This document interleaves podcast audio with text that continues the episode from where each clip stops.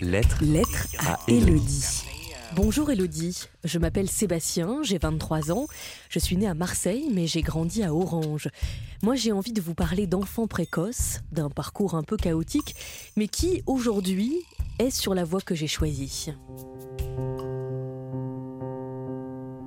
Il paraît que j'étais un enfant curieux, qui posait beaucoup de questions, qui a vite appris à lire. C'est en CE2 que l'alerte est venue. J'étais insupportable chez mes parents, j'ai fait plusieurs fois pleurer ma mère. Et à l'école, mon comportement était très différent.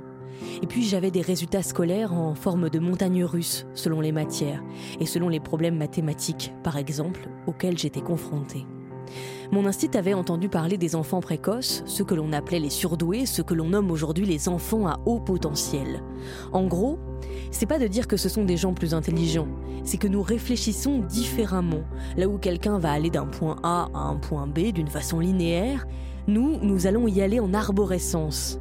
Et clairement, le système scolaire classique n'est pas compatible avec cette façon différente de penser. C'est aussi une hypersensibilité, une difficulté à choisir, un besoin de maîtriser. Ma mère est pédiatre. Elle s'est tout de suite beaucoup inquiétée. C'est pas simple d'en parler à ses potes à cet âge-là. Tu t'ennuies en cours, tu ne viens pas tout le temps et pourtant on te fait passer une classe, alors même que c'est pas forcément toi qui as les meilleures notes. Mais le pire, le pire ça a été en cinquième. Je me sentais totalement en décalage et j'ai commencé à faire des crises d'angoisse, à ne plus pouvoir aller en cours.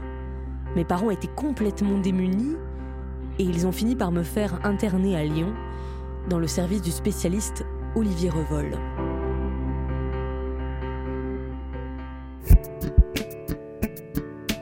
Là, tu te retrouves avec d'autres adolescents qui ont des troubles de l'enfance, comme on dit. Certains sont comme toi, d'autres sont anorexiques, et tu ne sais pas quand tu vas ressortir. La première fois, ça a duré 11 jours, mais j'ai eu l'impression d'une éternité, même si les soignants sont très sympas. Et puis j'y suis retournée, à nouveau pendant 15 jours, et le docteur a dit à mes parents qu'il ne voyait pas de solution à court ou moyen terme. J'ai changé de collège, je me suis retrouvée en Ardèche avec uniquement des enfants à haut potentiel. J'avais pas du tout envie d'aller poursuivre le collège à une heure de chez moi, mais très vite, je me suis sentie moi. J'avais un prof de français génial, personne ne te juge, tu n'as pas besoin de faire semblant. Et puis objectivement, ça a permis à mes parents de souffler. Le lycée, à nouveau dans un parcours classique, a été de nouveau compliqué. Il fallait déployer des trésors de stratégie pour que l'on ne me prenne pas pour un intello. C'était ma hantise de paraître comme un intello. Mais j'étais en internat et j'en ai quand même de jolis souvenirs.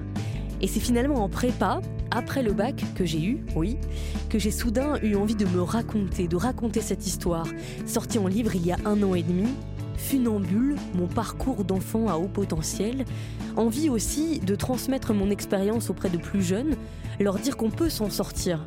Moi je suis journaliste, j'ai cofondé Isberg avec des copains, et le truc c'est de se donner le cadre pour être heureux à l'intérieur de ce cadre.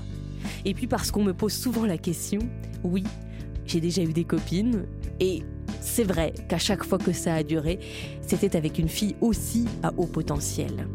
À bientôt, Sébastien. Lettre à Élodie en podcast Sur novaplanète.com.